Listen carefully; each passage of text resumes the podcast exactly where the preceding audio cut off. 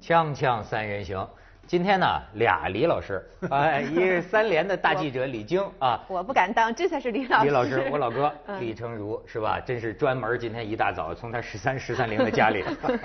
来了我们这儿，是吧？呃，然后哎，你俩李老师其实有共同话题，你知道那天呢，他给我打一电话，我这一听他这一侃呐、你还真别瞧不起演员。他这懂得可比编剧一点儿都不少，就是给我讲民国的这个历史啊，所以我就想起李菁最近出这书啊，走出历史的这个烟尘。你看，都是你爱聊的人，溥仪、袁克定是吧？张伯驹、杜月笙，什么张世钊？呃那个还有个是川，这个是川岛芳子的妹妹，她父亲也是一个亲王。呃所以对对对嗯，因为李菁是专门做这个口述栏目，所以采访过很多这嗯，个今天假公济私来来来名说名几名人句。之 后川。哎岛芳子的妹妹一直爱恋着一个人，叫许林庐。哦，是啊吧？我还听说过这啊一出哎开和平画院，就是这个齐白石老和普如的亲传弟子。啊，许林呃如在画界，这个人应该叫柴大官人，嗯做了很多好事。他做什么好事呢？比如说齐白石来了，到这儿来拿润格费。对，那时候的画家不像现在的画家，那时候那个就是北京都说穷画画的，跟要饭的差不嗯多，齐白石不穷，也那样，基本上都穿着露脚趾头的鞋。我啊，齐白石的腰上永远对挂对着他挂们一串全家的钥钥匙对对你要去了，得先看你拿拿礼物没有，拿着礼物呢，他可能从椅子上能坐起来，然后接过礼物看看分量重不重啊，呃，再给你拉拉手，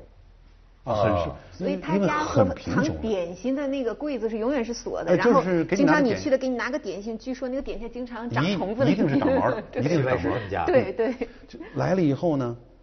这个许林如就赶紧让他太太把那个先生的画赶紧摘了，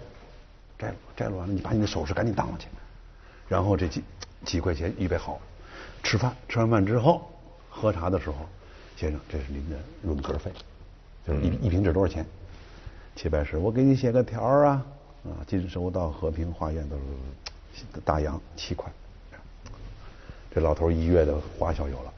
哦，知道吧？所以这个许麟龙的他这个和平画院啊，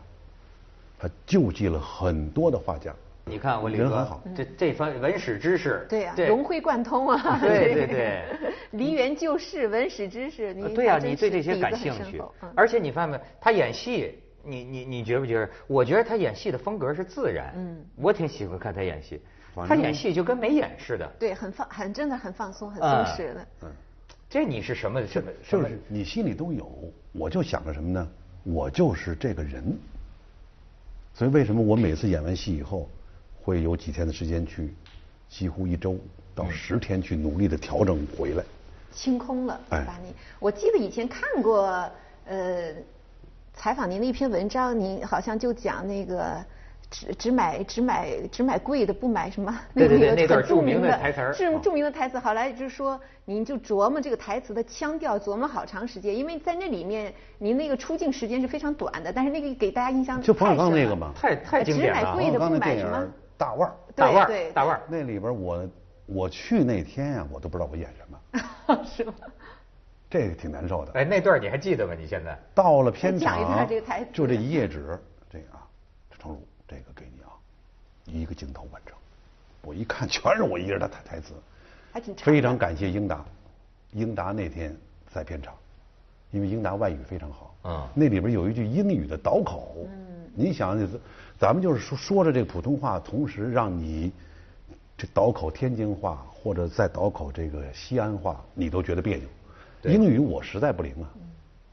就那里边儿就是有什么需要我帮助的吗？哎，对对对嗯对，没，还不有事 儿。我说这个干过，这我不会说呀嗯。英达过来跟我这说说说说说哦，我说哎，好几种说法呢哈，有一种，我说这这这种我还能我还 能学。没啥 happy 有字儿。嗯嗯，没 happy 有事儿。哎，我说这行，这这这行。哎，主要就这句，他当时找到给我感觉了给我是吧嗯难的够呛。建就得建最高档次的公寓，电梯直接入户，户型最小的也得四百平米，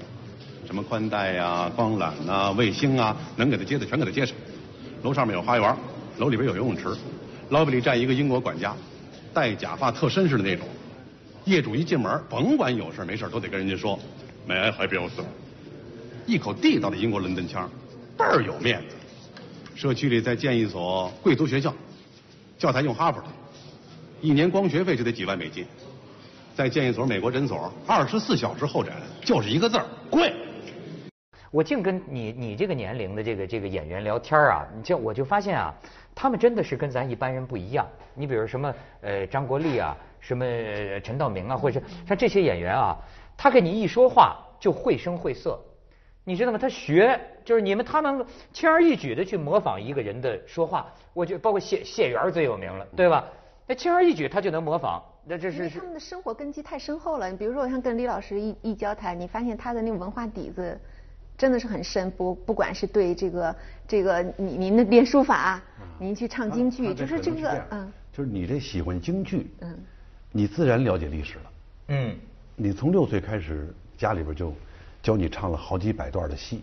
你比如说他要教你一段《将相和》，你自然知道《完璧归赵》；他要教你一段《曹营十八年》，你自然知道这个关羽，嗯屯土山约三世，对吧？还教你李逵下山，你自然知道李逵探母。那是随着就要就会看这些书了，你在这历史方面你就有一个很大的弥补。你又长大以后，你又喜欢文物收藏，你自然就要读一些中国陶瓷史了。哦，你现在收藏什么呀？我收藏瓷器和字画，所以为什么当一谈到这个川岛芳子的妹妹，我就联想到许麟庐，是吧？因为许麟庐在我们这个社会上是一个大家并不知道，并不太多人知道，但是这个人是非常豪逸的一个人。嗯，我认为他就是柴大官人，他真的就是施舍挽救了很多的落魄画家。那时候的画家都是非常贫穷，现在的画家就是活着能看到自己的画儿几十万一平尺，以前真不是这样。齐白石几次来北京啊，最穷最落魄的时候就在庙里边儿，但廊下给人家刻刻图章，没人买他的画儿。后来陈师曾有一次很偶然的看见一封印刻的真好，这谁刻的？哎湖南湘潭岐黄。此人在哪儿？法华寺。是法华寺还是法源寺？嗯，就关门那儿那个。啊，他就去了，下午就去了，说我找一下湖南湘潭岐黄。我说我就是，我现在开始演上了。 哎演员我已我经就是感觉您出来了。是哪位？我叫陈师曾。哎呦，宫廷御用画家。所以在陈师曾的帮忙点拨，提携。 有两件事儿，陈师曾一个是告诉他你要改变画风，啊，光尊崇这个明徐渭是没出路的，还要增加一些色彩，啊，借鉴一些西洋画的一些。齐白石后来你看晚年那些画都是色彩，嗯大红大绿黄，你看桃是吧？重墨画框，红色、黄色，再加上两个工笔的蝗虫，嗯一个蝈蝈，一一个蚂蚱，讲究，功力也展现了，墨色也有了，然后颜色也加上了，变法了。六十岁开始变法，对，衰年变对，法。还有一个就是什么呢？就是陈师曾带着齐白石的画到日本，嗯，卖回钱来了，带出去几张全卖了。就等于市场也认可了， 哎，但当时这这张大千不是很有钱吗？张大千也是走了以后，养那么多老婆，嗯，齐白石他就是这么困苦来北京，这么困苦，因为他湘潭的老婆来不了嘛，因为那时候交通啊各方面都来不了，也突然写信告告诉齐白石，你在北京再续个弦吧。贤妻。那时候续弦很正常，嗯对对是吧？对对啊，你身边总得有人照顾你啊。嗯我这儿带着孩子，我这儿是看着家守着夜，我也不能照顾你，你也六十了，是不是？身边得有人呢。没错啊他这样哎，现在就不可能做到这样。我跟这就是我，我就脑子里一直有个印象，有一个就是我在马来西亚槟榔屿，那个有孙文、孙中山当年在那筹款，有一个博物馆，里边有一个女的叫什么四姑啊，还是什么什么姑，我忘了哦，那边有个女的， 我是他才知当道。年在那边的革命伴侣叫陈翠姑吧？陈好像翠芬是陈翠芬。这段故事我原来没听说过。我说这女的帮当年帮着孙中山，她是个这个带炸药的，弄的是是双枪，嗯对帮着孙中山闹革命。然后孙中山不是后来跟了这跟宋庆龄结婚了吗？孙中山本来还有这个原配的，那当然当时呢，胡汉民他们还说啊，说你这个参加革命有功了，就给你点什么。这孙中山也结了婚了，就给你点什么官职啊，或者给你点什么待遇。真是功成身退，什么都不要，我回槟榔屿，又回到马来西亚槟榔屿，而且到回了槟马来西亚槟榔屿之后呢，还时不时的帮着照顾孙中山的这个原配。对他是吧后来，他晚年是到了澳门，跟那个卢氏，他原配叫卢氏。对那个他的那个原配后来就跟着孙中山的母亲和他哥哥一家人在澳门定居，然后嗯就因为孙中山先生已经变成这个国父了嗯嘛，这个这要要维 持这个呃对保保证他这个名一誉个哎对一个很高大的一个形象，所以他后来也没有争名分，什么都没有，但是跟着他们那些家里人，所以孙家人对他还很尊重的。所以你看那个时候的红颜女知人己，你说，当然咱们现在不提倡 不不提倡学习啊。锵锵三人行，广告之后见。你看，我还说啊，您说这个这个齐白石当年说穷是吧？我还想起关于这个穷啊，我想起你书里写到的这个张伯驹，嗯嗯当年这个大收藏家了，那民国这个这个四公子之一。对我看过谁呀、有个有个那个新华社记者姓唐的那个我忘了，他他他写一篇文章啊，就是说张伯驹，你想有钱的时候有钱到什么呀？展子虔的《游春图》，对陆机的《平复帖》，人家自己就把宅子卖了，对吧？把宅子卖了，他老婆潘素说没钱了，他躺地上就不起来， 就这样买来，天天揣在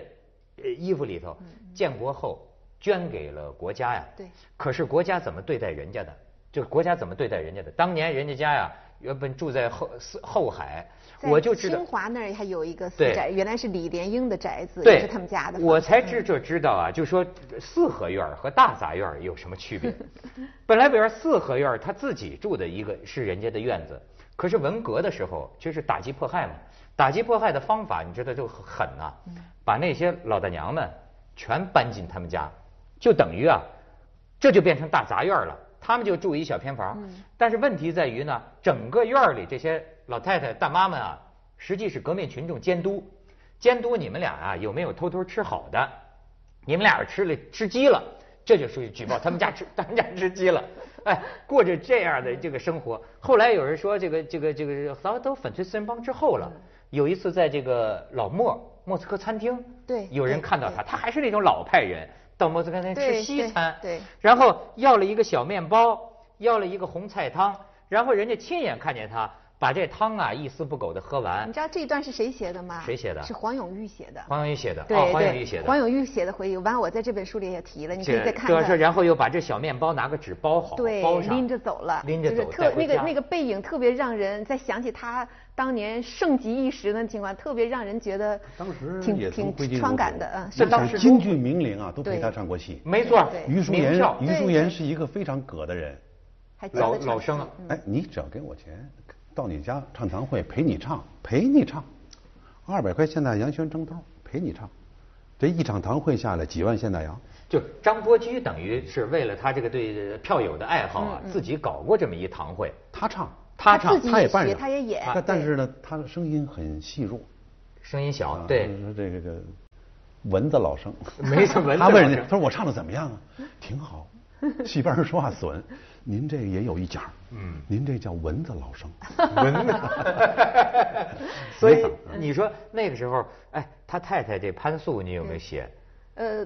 提到很了伟大的女性。很伟大，当年潘素的当年其实也而且是也有很点漂跟亮那个。青楼女子，对呀对青楼对女跟子潘，玉张良伯有驹点等于像是对张伯驹等于是逛青楼去，对对但是对看见这么一个女子，给改造，但是你你要是看他那个里面后面的照片，也是觉得这个时代把人改造的，完全是一个老大妈，老大妈的胖形了象，变成对一老大妈对。当年你看，这改造一个女性啊，她把这个这个这个潘素这个收归家有嗯了，是吧？之后但是熏陶啊，这潘素成了也是画家呀，画画画的非常的好。嗯但是你就像你说的，经历一场文革，彻底打回到街道大妈。对对对然后你看他晚年那个形象，我完全想象不到这当年他是靠什么一下就把张伯驹给吸引出来了。我一定要去把你赎身，哎我呦，给当你年改穿造。旗袍的那对照呀片对呀，啊那多有风度啊！所以就是包括我后来采访张伯驹的女儿，她来的时候，我看的时候我都挺心酸的，因为她跟她老伴儿来，她老伴儿是文史出版社，应该也是原来也是那个燕京大学的，也是很家应该家世也比较好的，但是老两口坐着公共汽车，身上还挂了一个。就是那公共汽车的那个牌儿，就是那个叫什么月票的那个、啊那个月东票的那个牌儿我在想，你你说他们家当年是多有钱，那那真是含着什么金钥匙，还是含着金我认为金汤匙儿自出从生文的嗯明？啊，这这就是应该确实应该是翻天覆地，翻天覆地，确真实的是。嗯就是你不管你有多大的权势，也不管你有多大的钱财家产，对吧？蒋介石都被打到台湾去了嘛，对不对？那么你你这边呢，就是一律全都收为国有。当时是好几个政策，就刚开始的时候，就解放解放初期的时候，就是你家里如果有很多所宅子吧，呃，国家是允许你有十五间房居住的。哦，是吗？哎，剩下的房国家收了。文革的时候，就连这十五间房都不行，就是你像你刚才说那个，这就是我们家的经历。啊，就你是们家原来也就是就这房子就是你必须得主动的交给房管局，哎，你还得主动交，主动交完之后，房管局再根据这个房子再派驻那些没有房住的人来住。哦，哎，就是所谓的你就是多好的四合院儿也变成大杂院儿了。哦，不是说四合院儿是四合院儿，大宅子是对对，小院儿是小院儿。哎你帮你比如说在这个京南，都是以这种城乡结合部的时候自己盖的那种小院儿，凡是这个二环以内的这个，基本上都属于大四合、小四合，嗯，或者是这个勾连搭，是吧？勾连搭勾勾连搭一一进院儿、二进院儿、三进院儿，哎哦，它就很多讲究的，以后来就通通变成大杂院儿。你说对这呃对居民全对住进居去民哎，太门多了，门口对全盖厨房，然后就去了拐弯，去了拐弯，哦，你们家原来也是富贵人家，也是。有多大的院儿？嗯、我父亲做买卖嘛，嗯做买卖，卖绸缎，嗯、当时也有几个院子，比如说前前前门一二胡同三十九、四十、四十一，其实都充公了是吧？呃啊，对呀、早就充公了然后后来我我母亲跟我父亲又回到丰台，在丰丰台镇上，嗯，买了一个宅子。后来我父亲死之后，我母亲觉得我是城里的人，我不能走老在丰台啊，那是丰台就。赶着那天我一去，好呀，四四环以内我们家那儿， 现在值老十钱三了。 陵还近呢。啊，那 个那个那个时候就已经觉得是已经拐弯门外，嗯哦封在路口出去了，那就